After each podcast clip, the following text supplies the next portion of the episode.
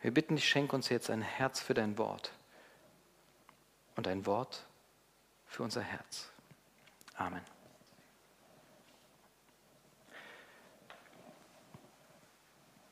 Alles, was die ersten Schritte angeht, meistens brauchen die ersten Schritte Mut und sind herausfordernd, sind immer ein bisschen schwierig. Ne? Der erste Schritt auf ein Mädchen oder auf einen Jungen zu. Mittlerweile kann man ja auch sagen, Junge zu, ne? hat sich ja geändert. Ähm, oder der erste Schritt ins Büro deines Chefs, weil du mal mit, um eine Gehaltserhöhung bitten willst oder wie auch immer. Oder der erste Schritt bedeutet der Griff zum Telefon, um anzurufen, die Nummer zu wählen, anzurufen und endlich das klärende Gespräch in die Wege zu leiten. Sämtliche Situationen, die ihr vor Augen habt, ähm, sind immer sehr unterschiedliche. Erste Schritte sind schwierig. Und doch sind sie unheimlich wichtig. Wer das kleine Heft durchnimmt, diesen Neubeginn-Dings, und da durchguckt, merkt vielleicht, dass diese Einheit oh, recht kurz zu sein scheint. Und äh, trotzdem, warum bemessen wir, bemessen wir dieser kurzen Sache so viel Kraft sozusagen und so viel Aufmerksamkeit? Nun, ohne ersten Schritte gibt es keine weiteren Schritte. So einfach ist das. Und manche Aktion bleibt schon daran stecken, dass wir zwar gute Gedanken haben, Ideen, vielleicht auch Impulse, auch manchmal die Notwendigkeit verspüren. Und dann ist es wieder weg. Der Alltag, der Stress, die Routine, vielleicht auch zum Glück, die Situation ist um uns herum gegangen. Ähm, all das sorgt dafür, dass wir nicht den ersten Schritt machen und dadurch keine Veränderung zustande kommt. Manchmal wollen wir das ja auch nicht. Wie dem auch sei, Nehemiah geht es an. Er wagt den ersten Schritt. Und wir versuchen in dieses herausfordernde Setting einzusteigen und wollen uns geschmeidige zehn Punkte angucken. Nichts mit drei Punkten heute. Zehn kurze, knackige Punkte. Ähm, einfach, äh, was wir entdecken können, was hier ihm hilft, den, den, ersten Schritt zu gestalten, beziehungsweise was er tut. Und ihr nehmt euch dann einfach raus, was ihr Lust habt und wollt. Ne? Jetzt denke ich, oh Mist, die letzten Mal waren drei und es ging schon 40 Minuten, jetzt zehn. Könnt ihr mal hochrechnen. Ha! Nee, keine Angst. Wir gehen da ganz geschmeidig und gut durch. Wir waren an letzter Stelle, dass er betet und schon dieses Gebet ändert sich. Er merkt, es scheint schon da an dieser richtigen Stelle äh, zu stehen. Da heißt es, und lass es deinem Knecht heute gelingen. Lass es, so endet im Prinzip das erste Kapitel. Lass es deinem Knecht heute gelingen und gib ihm Gnade vor diesem Mann, denn ich war der Mundschenk des Königs. Ah, ich überspringe den Text. Ich habe mir noch eingeblendet, aber das, die Zeit sparen wir. Ja, haben wir schon was geschafft. Wir gehen den Text einzeln durch. Vielleicht dann noch eine Bemerkung zu. Generell, aber hier umso mehr, es lohnt sich, die Bibel dabei zu haben. Letzte Woche hatten wir Beten mit der Bibel in der Hand. Ich kann nur empfehlen, Gottesdienst mit der Bibel in der Hand. Ihr wisst nicht, was der da vorne labert. Ne? Die Theologen, die labern manchmal sonst was. Und dann gibt es manchmal reinzugucken und zu gucken, stimmt das denn auch? Übrigens, mein Tipp ist immer, auch wenn die Predigten langweilig werden, wenn du Bibel für dich liest, dann ist der Gottesdienst nicht umsonst gewesen. Es ist wirklich so. Also, ne? also das ist mein Tipp, privater Tipp an euch. Also dann geht er erfüllt nach Hause, ihr habt den Bibeltext gelesen, ihr habt vielleicht einen anderen gelesen, gute Gedanken gehabt und sagt, dank dem Herrn. Und wenn euer Partner euch fragt, und was wurde gepredigt? Keine Ahnung, aber der Herr hat zu mir geredet. Okay. Klammer zu. Also, Bibel dabei haben. Ich versuche euch aber jetzt mit reinzunehmen. Lass es dein Knecht heute gelingen. Daraus wird deutlich, der Nehemiah hat anscheinend einen Zeitpunkt abgewartet. Wir wissen, es war einige Monate vergangen, seitdem die Botschaft erging und wenn er jetzt in Aktion tritt. Warum? Warum tritt er jetzt in Aktion? Man kann viel darüber nachdenken. Hat er Angst gehabt? Musste er ringen? Brauchte er einen Plan? Wollte er erst Gedanken sammeln? Keine Ahnung. Ähm, drei Monate waren vergangen. Sammelte er erst Mut? Oder wartete er auf die richtige Gelegenheit? Oder ähm, war der König unterwegs? Kann sein war er die ganze Zeit nicht mehr im Dienst. Mundschenk war er wahrscheinlich nicht jeden Tag. Wahrscheinlich gab es mehrere Mundschenks am Königshof. Ne? War er irgendwann wieder dran. Noch eine spannende Bemerkung, wer den Text schon gelesen hat, ein bisschen später steht, jetzt muss ich gucken,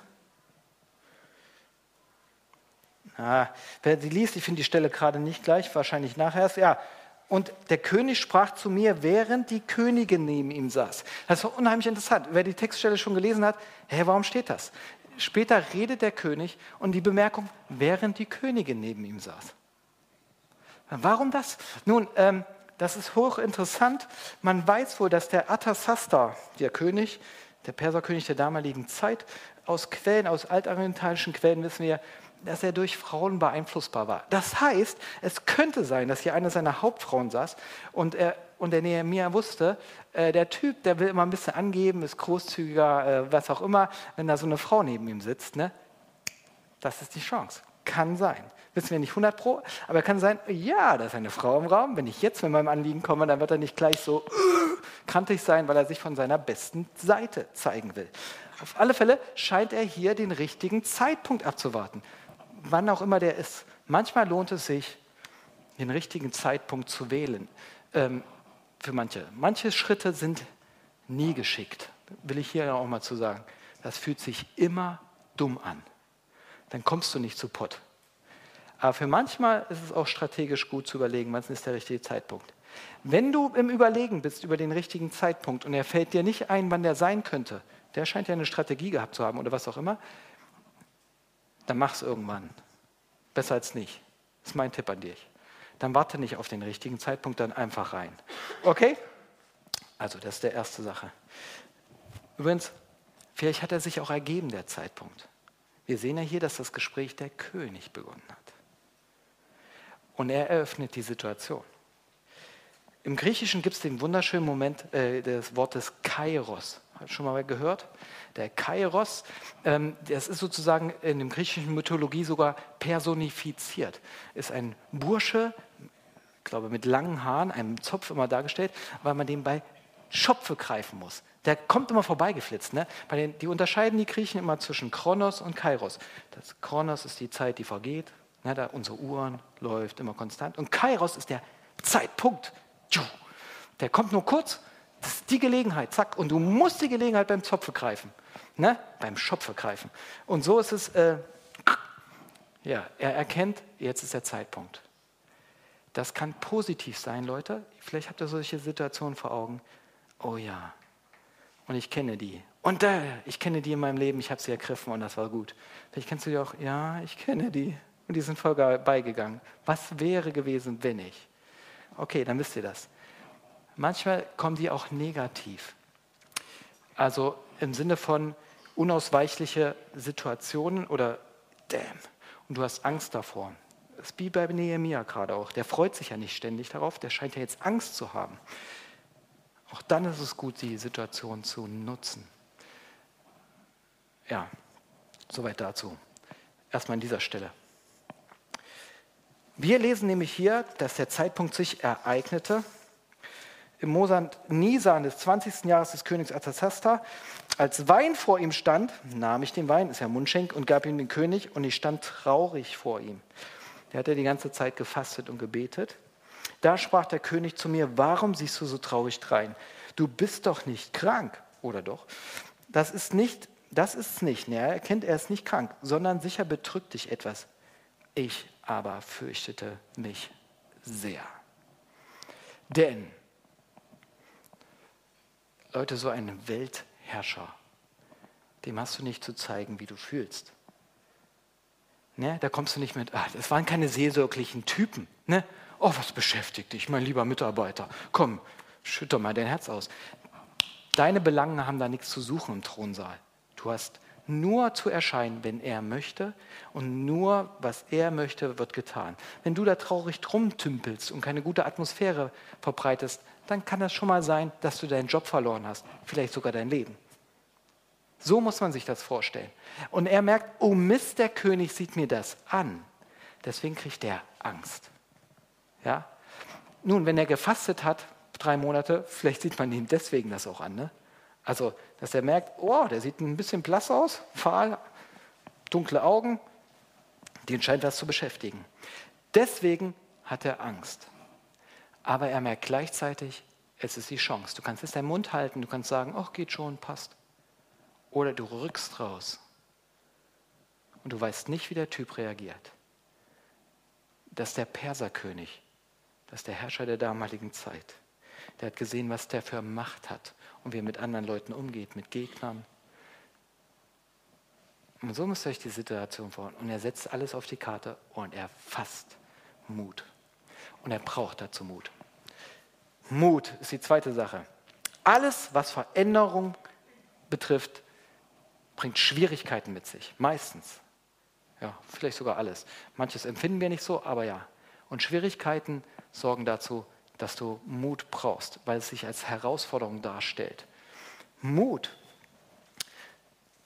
Mut heißt nicht, dass du keine Angst hast, ne? nur das, um das nochmal festzuhalten. Wenn du denkst, oh, ich habe so eine Angst, ich warte, bis ich Mut habe. Nein, Mut heißt, sich der Angst zu stellen und trotz Angst zu handeln. Gegenteil von Mut ist nicht äh, Angst, sondern Gegenteil von Mut ist Feigheit. Nämlich Feigheit handelt nicht, stellt sich nicht der Angst. Und ein kleiner praktischer Tipp, zum Schluss kriegen wir noch einen gedanklichen Tipp, eine wichtige Sache noch auf die Reise, aber jetzt schon mal an dieser Stelle, ich habe es schon immer wieder zitiert, ein Gedanke, den ich aus einem Film gewonnen habe, wir kaufen einen Zoo, mit Damon spielt er mit, ähm, ein herrlicher Film, äh, Familienfilm eigentlich, und da sagt er, beschreibt er, ein Vater, seinen Kindern, wie er damals seine Frau kennengelernt hat. Und erste Begegnung schildert er. Die Frau ist schon mittlerweile verstorben, deswegen zeigt er das ziemlich, redet er erst später darüber. Das war wahrscheinlich auch ein emotionaler Moment für ihn. Und dann beschreibt er das und zeigt ihm das Café, wie es war und geht mit seinen Kindern vorbei und sagt, hier, hier gucke, hier bin ich vorbeigegangen und dann habe ich sie da sitzen sehen. Und dann habe ich mir überlegt, du kannst jetzt weitergehen oder du kannst da reingehen. Und alles, was du brauchst, und das ist das Coole, sind 30 Sekunden Mut. Liebe Kinder, sagt er, also ihr liebe Leute, Ihr braucht nicht Mut euer ganzes Leben lang. Es braucht meistens Mut für diesen einen Schritt. Nimm dir vor, ich brauche nur 30 Sekunden Mut. Ich will jetzt 30 Sekunden mal nicht weichen. Und solange greife ich zum Hörer. 30 Sekunden. Und wenn ich dann noch immer Angst habe und es geht nicht mehr, dann gehe ich halt. Aber 30 Sekunden. Und so macht er das. Er zählt bis 30 und gehen währenddessen ins Café und fängt irgendwie ein Gespräch an. Und am Schluss haben sie geheiratet. Also, ähm, Manchmal brauchst du nur 30 Sekunden Mut. Denk daran. Ein ganz praktischer Tipp, wenn wieder die Angst kommt und sagen will, hau ab, lass es sein. Nee, ich brauche nur 30. Ich brauche nicht allen Mut der Welt. Ich brauche nur für 30 Sekunden Mut und die kann ich mir mal gönnen. So. Dann lesen wir weiter.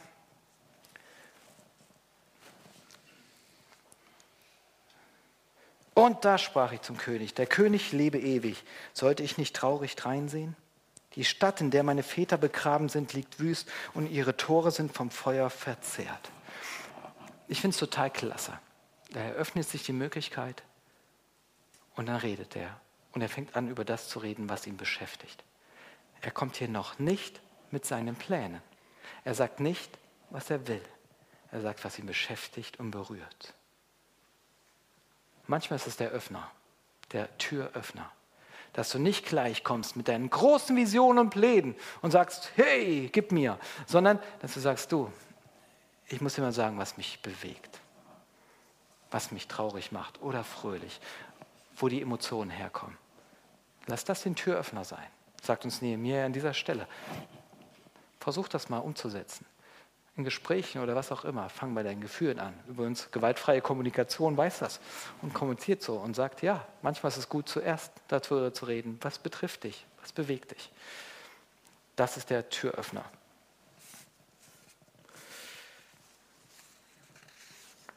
Und das ist das Starke hier, dass er ehrlich ist. Übrigens, auch das ist schon mutig. Denn Atasasta scheint es der König gewesen zu sein, der ein paar Jahre vorher noch den Mauerbau verhindert hat. Es gab schon Anläufe. Und er redet jetzt, es beschäftigt und bewegt mich in meiner Heimatstadt, liegt die Mauer da nieder. Aber die Königin sitzt ja daneben. Was will der König jetzt machen? Gut. Dann lesen wir so zwischen den Zeilen. Da sprach der König zu mir, was begehrst du denn? Und dann heißt es, und da betete ich zu dem Herrgott des Himmels und sprach. Ganz nebenbei fließt das immer wieder bei Nehemiah ein und dann betete ich. Zwischendurch ein Stoßgebet. Oh Herr, jetzt.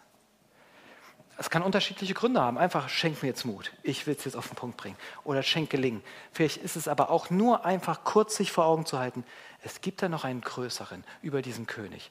Und wenn ich jetzt mein Herz hier ausschütte und sage, was ich brauche, dann will ich daran denken, auch du, lieber König und Weltherrscher, du unterliegst noch wem Größeren. Und der Blick, mein innerer Blick auf den, der noch größer ist, schenkt mir den Mut, jetzt auch offen zu reden. Vielleicht kann dir das helfen. Das, was dich herausfordert, ins richtige Licht zu rücken, das ist nämlich auch Beten. Indem du auf den König der Könige schaust, sagst, okay, auch du kleines Problem, du stehst noch darunter. Du bist hier nicht der Big Boss. Den kenne ich und an dem wende ich mich und jetzt lege ich los. Und dann sind wir schon beim fünften Punkt. Geht auch schnell, ne? Und dann legt er los und er redet. Und wenn wir weiterlesen später, da kommen wir an die Stelle, als der König sprach, was begehrst du? Da bete ich zum Gott des Himmels und sprach zum König, gefällt es dem König und ist dein Knechte genehm? So wolltest du mich nach Juda reisen lassen, in die Stadt, wo meine Väter begraben sind, damit ich sie wieder aufbaue. Und der König sprach zu mir, während die Königin neben ihm saß, wie lange wird deine Reise dauern und wann wirst du wiederkommen? Und als es dem König gefiel, mich reisen zu lassen, nannte ich ihm eine bestimmte Zeit. Hier lernen wir, dass beide noch anscheinend davon ausgegangen sind, das heißt, von Nehemiah wissen wir es nicht genau, aber der König ist davon ausgegangen, der Typ kommt wieder. Ihr schickt ihn da los, er kommt wieder. Später merken wir, der ist lange da. Es gibt wohl auch noch mal eine zweite Reise und irgendwann wird er Stadthalter dort. Er kriegt einen festen Posten. Das sagt uns eins. Nehemiah hatte zwei Ideen, wusste, was er wollte und brauchte, kommen wir gleich, aber er sah auch noch nicht das Gesamtbild. Das sah er noch nicht. Er wusste noch nicht, was es alles beanspruchen würde, aber er legte schon mal los.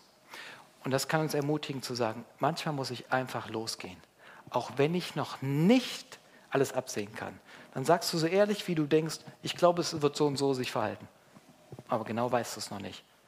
Aber wenn du nicht loslegst, dann wird sich gar nicht ereignen. Manche Leute scheitern am ersten Schritt, ich kann das gut nachvollziehen, weil sie denken, ah, ich brauche noch, brauch noch mehr Klarheit, ich muss das noch absehen, ich muss das noch durchgerechnet haben, ich muss es noch komplett durchgeplant haben. Nee, das heißt nicht, dass Planen schlecht ist. Wie gesagt, kommen wir jetzt dazu.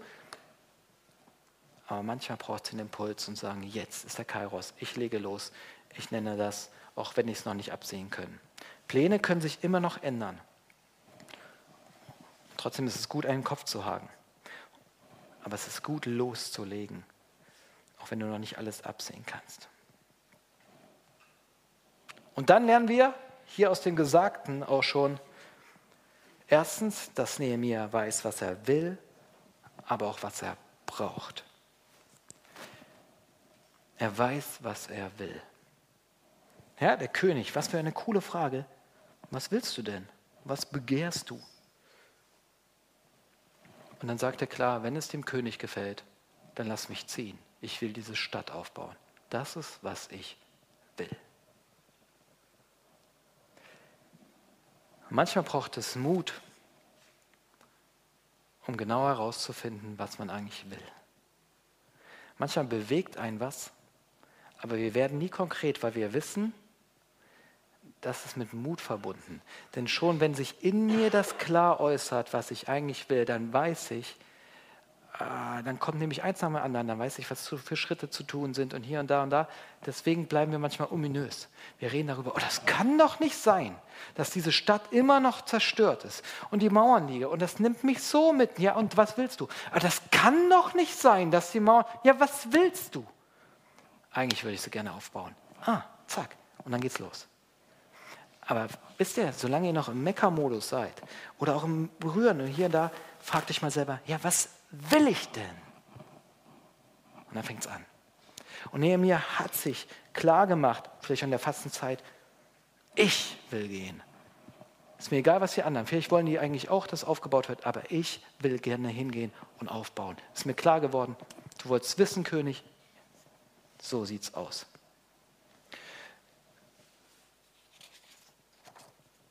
Und dann, und das lesen wir in den Versen 7 und 8, kann er genau sagen, gefällt es dem König, so gebe man mir Briefe an die Statthalter jenseits des Euphrats, damit sie mir Geleit geben bis nach Juda. Also das, das ist übrigens nebenbei, dann weiß er genau auch noch, was kommt. Ich will nicht nur gehen, sondern ich brauche Briefe für dir. Beglaubigte Sachen, versiegelt mit deinem Siegel, damit ich Geleitschutz bekomme. Verstehst du? Ist eine weite Strecke, ein paar Soldaten, das wäre nicht schlecht. Und, und auch Briefe an Asaf, dem obersten Aufseher über die Wälder des Königs. Also ich brauche nicht nur Geleitschutz, ich brauche dann auch, dass ich die Autorisierung habe, Autorität besitze da vor Ort, ne, dass es keinen Widerstand gibt und so und die wissen, ich komme von dir. Und dann brauche ich hier Holz.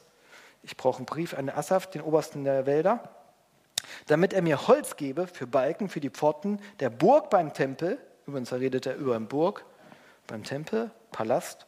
Und für die Stadtmauer und für das Haus, in das ich einziehen soll. Hier erwähnt er das erste Mal auch richtig die Stadtmauer. Ne? Und ähm, ist total gut. Vorher hat er vom Stadtaufbauen, glaube ich, die Rede. Und jetzt kommt die Stadtmauer. Ist auch geschickt, ne? Palast, Stadtmauer. Und das Haus, in dem ich wohnen soll. Habe ich Stadtmauer gehört? Kann sein. Äh, aber ja, und in so eine Aufzählung mit eingebaut. Das ist das Projekt, das du verhindert hast, weißt du noch? Und, und der König gab sie mir, weil die gnädige Hand meines Gottes mit mir war. Also er wusste dann, ich weiß, was ich will und das ist das, was ich brauche. Und das hat mich fasziniert. Mach dir das auch bewusst. Was brauchst du denn? Manchmal scheitert es daran, äh, sich darüber Gedanken zu machen. Es kann unterschiedliche Gründe haben. Manchmal weiß es wirklich nicht. Ich kenne Situationen, wo ich weiß, es muss sich was ändern, aber ich weiß es gerade nicht. Dann ist es auch gut, den ersten Schritt zu machen, mit jemandem darüber zu reden. Manchmal kann der andere einem helfen, herauszufinden, was, was ich eigentlich will, was ich eigentlich brauche. Manchmal brauchen wir ein Gegenüber. Aber manchmal ist es auch, ähm, dass ich mir eigentlich gar, gar keine Gedanken gemacht habe. Ich habe mir nicht die Arbeit gemacht, mich hinzusetzen, zu überlegen, was will ich und was brauche ich. Muss man ganz ehrlich sagen. Und manchmal hat man einfach Angst. Weil man weiß, wenn ich herausfinde, was ich will und was ich brauche, dann bin ich in der Verantwortung. Und dann muss ich loslegen und dann muss ich den anderen mit meinem Willen und dem, was ich brauche, konfrontieren. Muss ich meinen Mann, meine Frau stehen. Und solange ich das verschwommen lasse, muss ich das nicht. Versteht er? Aber her, packt alles beiseite setzt euch hin, was will ich eigentlich, was brauche ich? Und dann legt los und bringt es an die Adresse.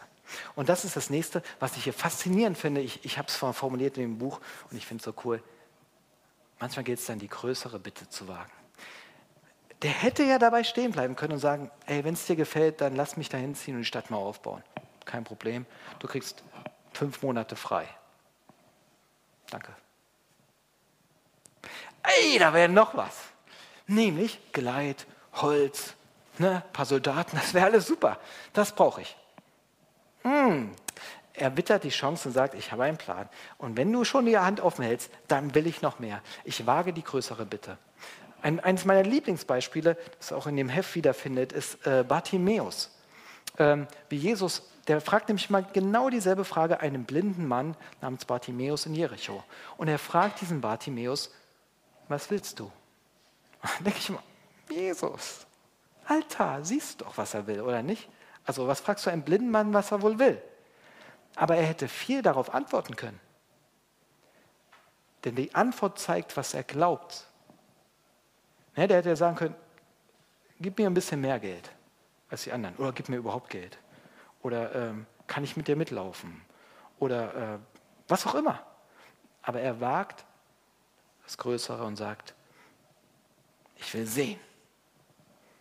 Und damit äußert er Glauben und sagt, ich glaube, dass du es kannst. Er fragt zwar nicht jeden, ich will sehen. Also wenn jemand zu mir kommt und sagt, hey, bitte, mach, dass ich sehen kann, dann sage ich, oh, Alter.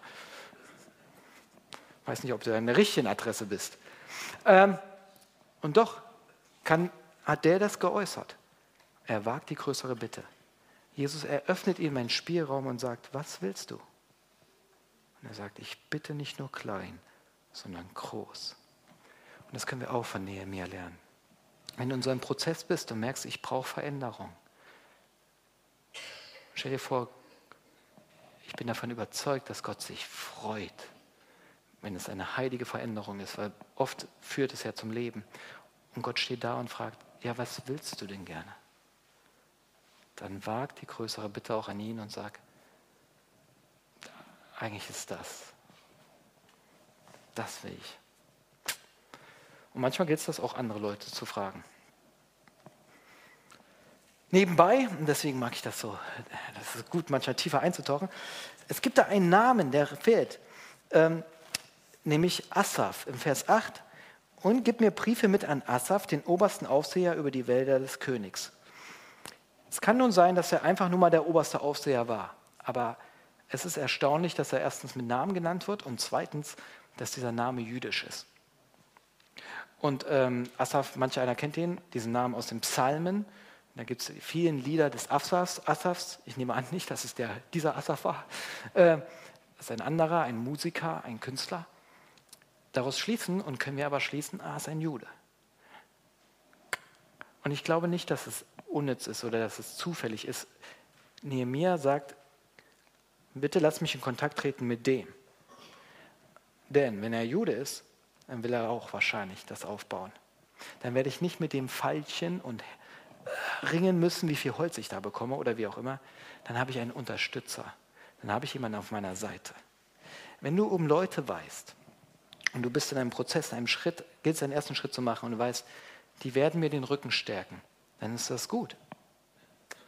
Dann nimm sie mit ins Boot. Vielleicht sogar bevor du diesen ersten Schritt machst. Frag sie an, informiere sie darüber. Oder vielleicht haben sie dir sogar was, was sie mit auf die Reise geben können, so wie dieser Asaf, eine ganze Menge Holz.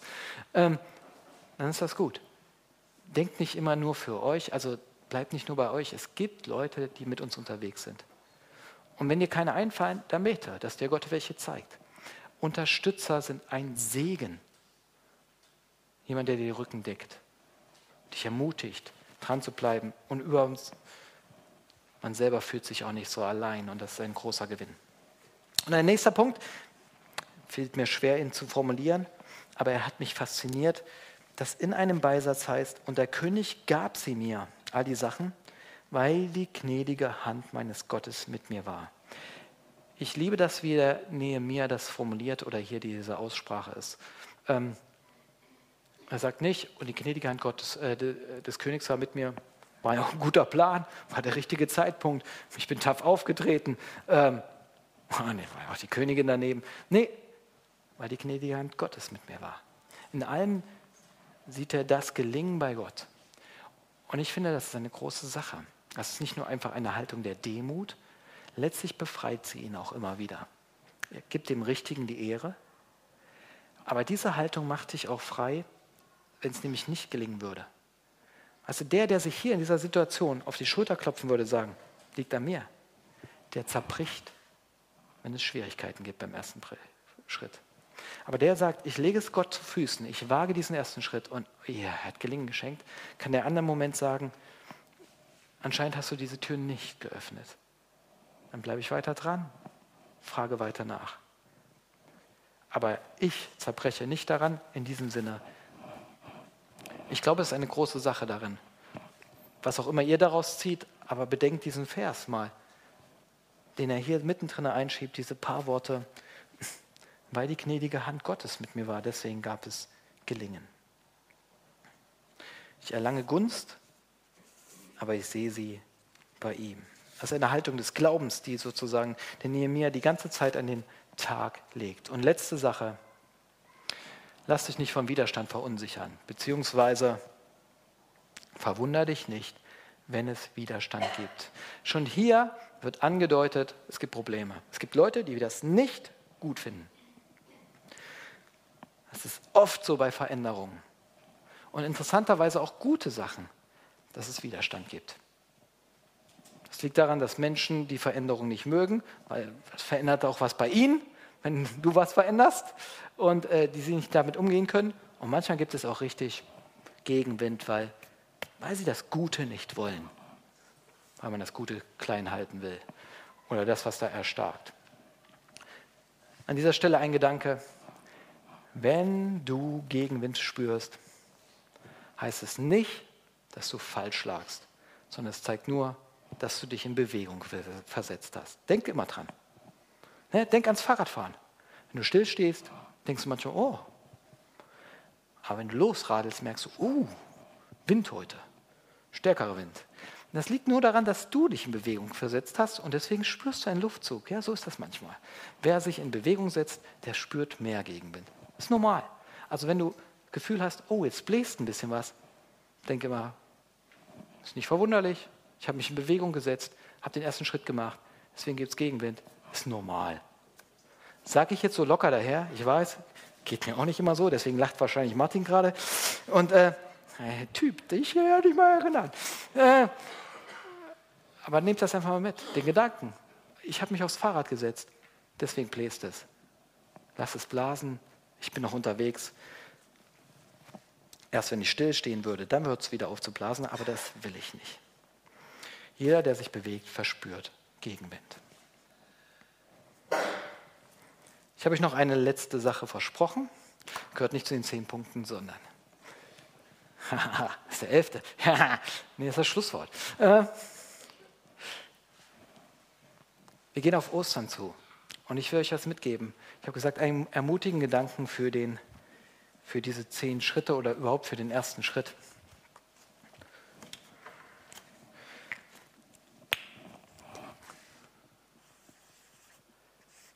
Jeder von uns, der lebt so sein Leben.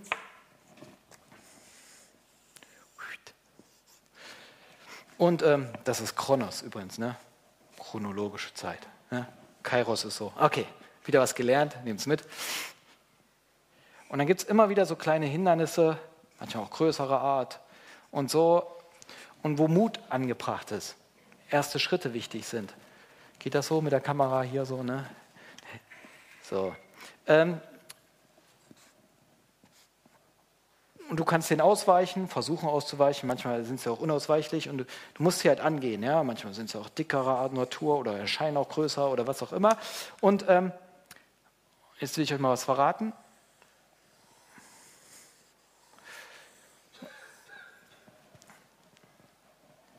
Es gibt eins, da gehen wir alle drauf zu. Das nennt sich Tod. Ähm, auch da werden wir durchschreiten. Auch das wird ungewiss sein. Und ich glaube, es braucht auch Mut. Und denkt immer, es gibt immer Challenges, Herausforderungen, schwere Sachen. Ich glaube, die schwerste, die betrifft uns alle und das ist der Tod. Und manchmal machen die uns Stress, weil es eigentlich auch schon der Schatten des Todes ist, den er vorauswirft, das, was uns Angst macht. Ne? Äh, weil das heißt manchmal Verlust von Selbstständigkeit oder Sicherheiten äh, körperlichen Fähigkeiten, das alles ist hier 100% vorhanden. Ne? Und jetzt kommt die Botschaft von Ostern.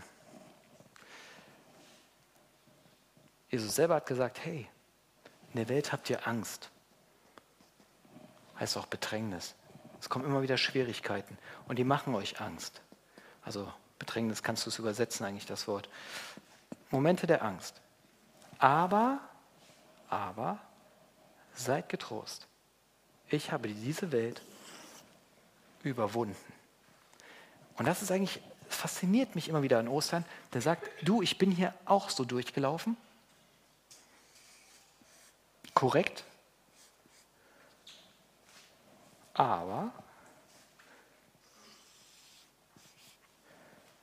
ich bin wieder zurückgekommen abgefahrene Sache. Denken wir über Ostern noch mal mehr drüber nach. Aber das hat Jesus gemacht. Der ist eben nicht hier hinter geblieben, sondern er hat dieses Problem. Er hat ähm, die größte Bedrängnis, die größte Not, die größte Herausforderung, den größten persischen König, der sich vor uns aufbauen könnte und uns einschüchtern will, äh, den hat er durchschritten. Er ist durchgegangen hat gesagt, hey, aber ich habe die Situation überwunden, überlebt nicht nur gerade so überlebt, besiegt. Und jetzt komme ich dir entgegen. Mir macht das Mut, hinter allem, was sich aufbaut und wo ich weiß, ich, ich sehe überhaupt nicht klar, was da jetzt kommt. Und wenn ich diesen Schritt gehe, wie sich das entwickelt. Aber eins weiß ich, einer kommt mir entgegen, einer steht schon auf der anderen Seite und der ist gleich und den kenne ich. Und das ist Jesus. Und das zeigt uns Ostern. Es gibt einen, der uns entgegenkommt, versteht ihr? Du hast immer das Gefühl, du, du gehst da rein und dann kann das, diese Situation alles mit mir machen. Weißt du, vielleicht gab es schon andere Nehemias, die gesagt haben, lieber König, ich will die Stadtmauer aufbauen. Ja, mach den Kopf kürzer. To-Do-Liste erfüllt, König, nächste Sache, wer will noch vorsprechen? Und hier ist einer, der sagt, ich will es wagen und ja, wusste es doch nicht, ob es immer gut geht oder nicht. Also der Nehemiah wusste das doch nicht. Hatte keine Sicherheiten. Vielleicht gab es echt Leute, die Stress deswegen bekommen haben. Aber er sagt, ich wage es. Und, ähm, und eine Sache ist, die gnädige Hand Gottes ist mit mir. Und wir können es sogar noch genauer benennen. Es gibt einen, der mir entgegenkommt. Es gibt einen, der schon alles überwunden hat. Deswegen kann ich getrost sein. Ich habe die Sachen noch nicht überwunden.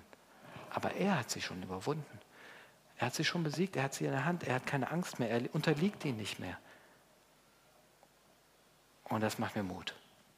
Dann kann ich auch in die Situation gehen. Denn was, was ist denn das Schlimmste, was geschehen kann? Dass ich am Ende irgendwann bei ihm bin. Das ist das Schlimmste. Die Prüfung nicht schaffen. Ja, und dann? Eins bleibt klar. Der Sieger dieser Welt, auf den wir alle hinauslaufen, der kommt uns entgegen. Was ist das Schlimmste? Dass Leute dich verlachen. Ja. Aber dann, was ist das Schlimmste? Dass Leute entsetzt sind über dich. Ja, aber er kommt dir entgegen und sagt, hey, du hast es gewagt. Das fühlt sich gerade wie tot an. Mag sein. Ist nicht schlimm. Ich bin das Leben am Ende. Am Ende wirst du mit mir leben. Geh weiter. Wag weiter. Ich komme dir entgegen. Sieh so. Du hast das Gefühl, du gehst jetzt alleine. Stimmt nicht. Ich stehe da. Ich komme dir entgegen. Nimm das mit. In diesem Sinne, fröhliches erste Schritte wagen. Stellt euch den Herausforderungen. Kommt in die Bewegung. Nur Mut. Seid getrost. Er hat die Welt überwunden. Amen.